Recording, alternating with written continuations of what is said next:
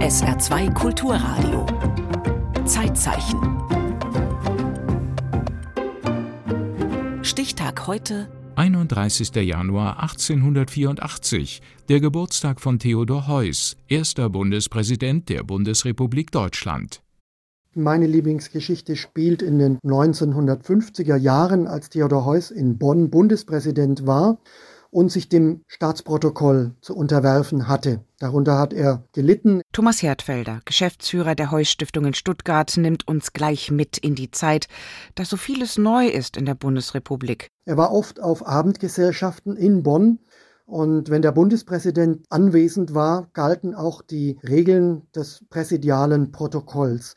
Und auf einer Abendgesellschaft wurde es spät und Heuss saß da, hat sich gut unterhalten mit den Gästen. Aber nicht alle Gäste haben seine Ausdauer. Sie wollen ins Bett. Und dann kam der Protokollchef auf Heuss zu und sagte, also Herr Bundespräsident, die Gäste hier, manche wollen gehen und das ist jetzt tatsächlich ein Problem. Sie sitzen immer noch da und reden. Das Protokoll sieht vor, dass der Bundespräsident der Erste sein muss, der eine solche Veranstaltung verlässt.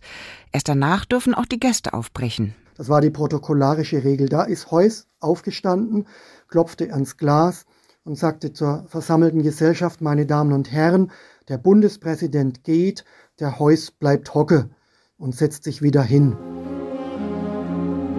Eine Geschichte, die den Theodor Heuss zeigt, den viele so mochten. Wegen seiner unaufgeregten Art, wegen seines Humors, wegen seiner Fähigkeit, sich selbst nicht zu ernst zu nehmen. Als er 1959 zum Ende seiner Amtszeit bei den Stuttgarter Leichtathletikmeisterschaften eine kurze Ansprache hält, erzählt er, wie es war, als er Bundespräsident wurde. Hat meine Frau, die eine kluge Frau war, mir gesagt, du wirst einen herben Kampf zu führen haben gegen den eben im Jahr 48, 49 gefundenen Schlager der Theodor steht im Fußballtor. Ich habe ja gesagt, liebe Elli, keine Sorge. Damit werde ich fertig.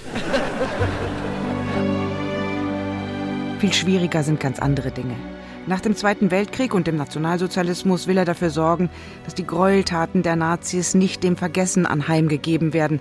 Er will daran erinnern, dass dieses deutsche Volk vor ein paar Jahren noch mit Feuereifer einem Diktator zugejubelt hat. Er will für Aussöhnung mit den Opfern sorgen und gleichzeitig einer Bevölkerung auf die Füße helfen, die selber in diesem Krieg gelitten hat. Wer hier als Deutscher spricht, muss sich die innere Freiheit zutrauen, die volle Grausamkeit der Verbrechen, die hier von Deutschen begangen wurden, zu erkennen. November 1952. Bundespräsident Heuss weiht ein Mahnmal im ehemaligen Konzentrationslager Bergen-Belsen ein.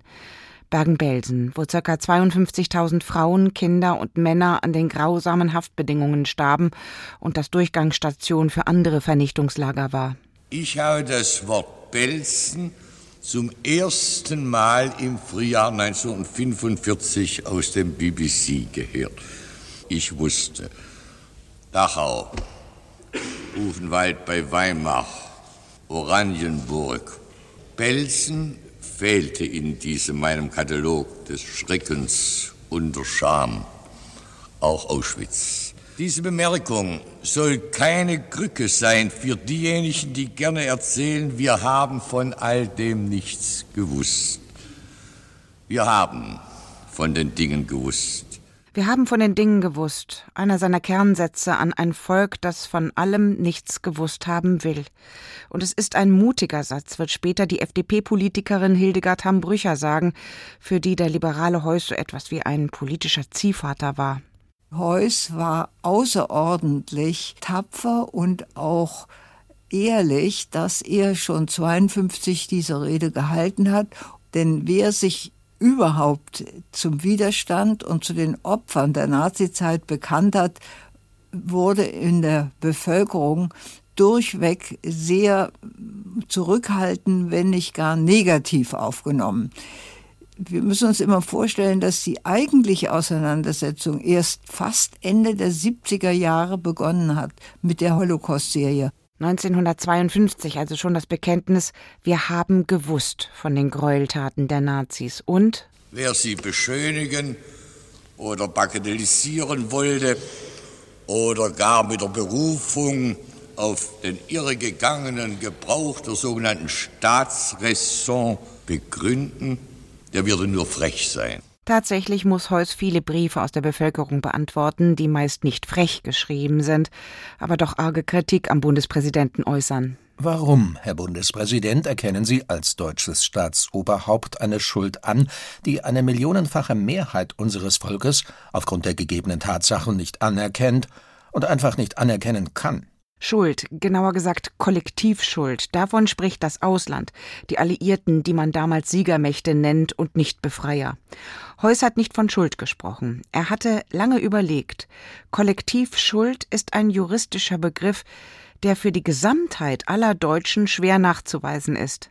Er streicht das Wort und sagt etwas anderes. Heuss hat den Begriff der Kollektivscham geprägt, der dann auch umstritten war, aber zunächst mal ein wichtiger, auch provokativer Begriff. Wir alle als Deutsche stecken in dieser Verantwortung mit drin. Aus der kommen wir nicht raus, unabhängig davon, ob wir persönlich, individuell in der NS-Zeit mit den Gräueltaten gar nicht unmittelbar zu tun hatten. Es betrifft uns alle. Und deswegen haben wir alle eine Verantwortung. Und der Begriff, den Heuss dafür geprägt hat, lautete Kollektiv Scham.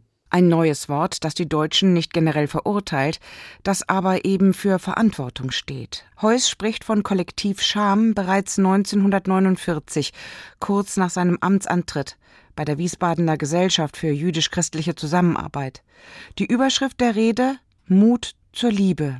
Und das Kernargument von Heuss lautet, es gibt nicht Juden, Deutsche, Franzosen, Engländer, es gibt nur Menschen.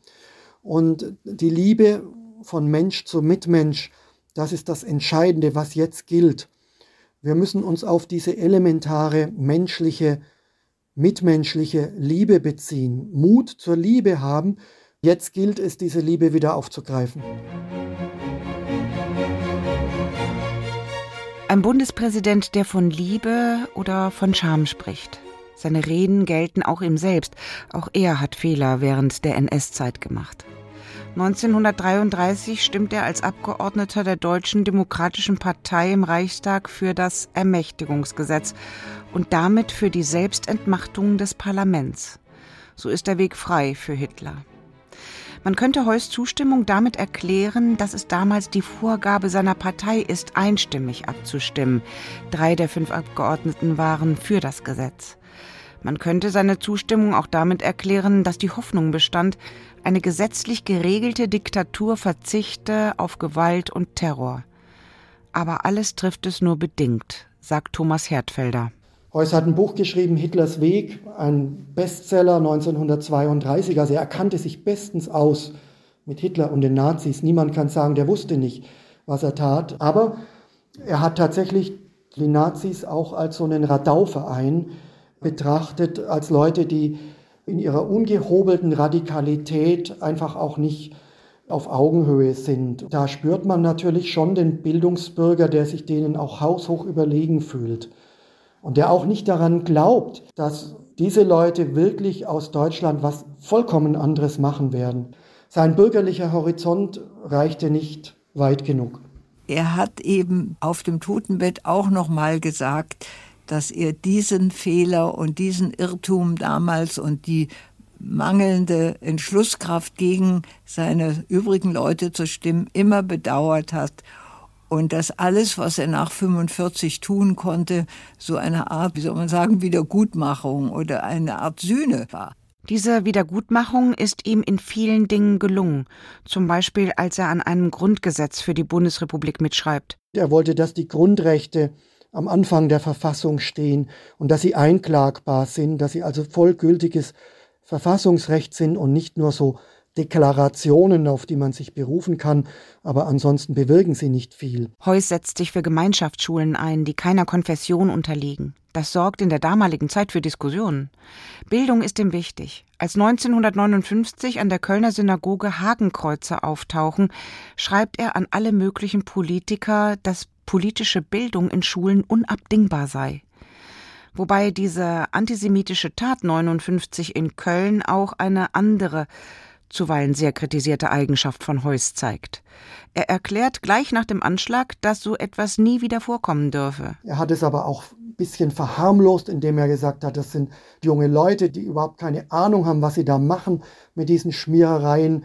Das ist auch so eine Art Lausbüberei, also der hat es bagatellisiert, ganz klar, hat damit auch wieder versucht, das Thema sozusagen zu entdramatisieren eine typische Heuss-Strategie, die Dinge entdramatisieren. So manchen ist diese Art zu lasch. Sie hätten sich mehr Engagement von einem Bundespräsidenten gewünscht, mehr harte Kante, weniger Nachsicht. Und so ist auch seine Rolle beim Thema Kriegsverbrecher und Kriegsgefangene bis heute in der Diskussion. Es macht den Anschein, als hätte er zuweilen nach Gusto entschieden. Erstaunlicherweise hat derselbe Heuss, der den Deutschen gepredigt hat, wir tragen da eine große Verantwortung, wir müssen uns schämen, da gibt es viel wieder gut zu machen und so weiter. Derselbe Heuss hat sich bei den Amerikanern dafür eingesetzt, dass der eine oder andere Kriegsverbrecher, der in Landsberg im Gefängnis saß, lebenslänglich verurteilt oder gar zum Tod verurteilt, dass der begnadigt wird. Und das ist eine sehr merkwürdige Geschichte. Es ist in der Tat schwer nachvollziehbar. Immer wieder erscheinen neue Bücher mit neuen Ansichten über Heuss, wie zum Beispiel von dem Historiker Norbert Frey, der sich mit dem Bundespräsidialamt im Nachkriegsdeutschland beschäftigt hat und zeigt, dass dort so mancher ehemalige Nationalsozialist unter Heuss seinen Dienst tat. Wie überall in Deutschland, in Gerichten, in Schulen, in Universitäten, aber auch beim Bundespräsidenten, der sich eigentlich gegen das Vergessen gewendet hatte. Heuss war kein Heiliger, er war Mensch und in erster Linie Schwabe, sehr gebildet, sehr beredsam, versöhnlich, vermittelnd, ein Demokrat aus tiefer Überzeugung. Sein Urgroßonkel hatte eine heldenhafte Rolle in der Revolution von 1848 gespielt. Die Geschichten über ihn haben Heuss geprägt, als er noch ein Junge war. Er war liberal und ein Anhänger von Friedrich Naumann, der für einen sozialen Staat eingetreten war. Er war kein Widerstandskämpfer im Nationalsozialismus, sondern hatte die Zeit mit dem Verfassen von Biografien überlebt. Er war ein Bürger, einer von Millionen. Und da er selber ein Bürger war und auch diesen Habitus vor sich hergetragen hat, konnte er doch weit in bürgerliche und auch in konservative Kreise hineinwirken und war trotzdem auch auf der Linken bei den Sozialdemokraten äh, sehr respektiert. Insofern würde ich sagen, war er schon ein Glücksfall. Dieser Glücksfall hat das Amt des Bundespräsidenten als erster geprägt und zu einer moralischen Instanz gemacht, die, wenn es darauf ankommt, das Wort ergreift. Die meisten Deutschen hörten ihm gerne zu. Manche nannten ihn wegen seiner gemütlichen Art auch Papa Heuss. Er ist in gutem Kontakt mit der Bevölkerung, wie zum Beispiel mit Arno Kiesling. Der schrieb ihm 1950 ein Gedicht. Warum wird unser Theodor in letzter Zeit so dick? Tatsächlich hat Heuss kurz nach dem Krieg vielleicht noch 50 Kilo gewogen, aber mit dem Wirtschaftswunder ist auch ihm der Bauch gewachsen. Für Heuss ist das Gedicht wieder Gelegenheit, direkt zu reagieren. Was Arno sieht, sehen andere auch. Schon rundet sich der Bürgerbauch. Der Vorgang selber ist ganz klar. Er stellt ein Durchschnittsschicksal dar bei dem der Bundespräsident sich nicht von seinem Volke trennt. Als Theodor Heuss am 12. Dezember 1963 starb, hinterließ er auch ein Gedicht für seine Frau Elli. Wie im Nehmen, so im Geben galt das schöne Gleichgewicht als Gesetz für unser Leben. Einer war des anderen Licht. Mit Elli Knapp hatte er eine für damalige Zeiten sehr moderne Ehe geführt. Beide berufstätig, beide fühlten sich für ihr gemeinsames Kind zuständig und Heuss kannte auch seine Haushaltspflichten. Als die Amerikaner ihm nach dem Krieg die Herausgeberschaft für eine Zeitung antrugen, war er gerade beim Teppichklopfen.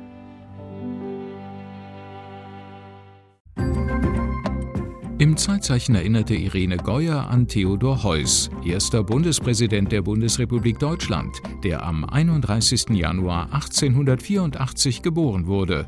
Zeitzeichen morgen über den Zen-Meister und Dichter Ikkyu Sojun.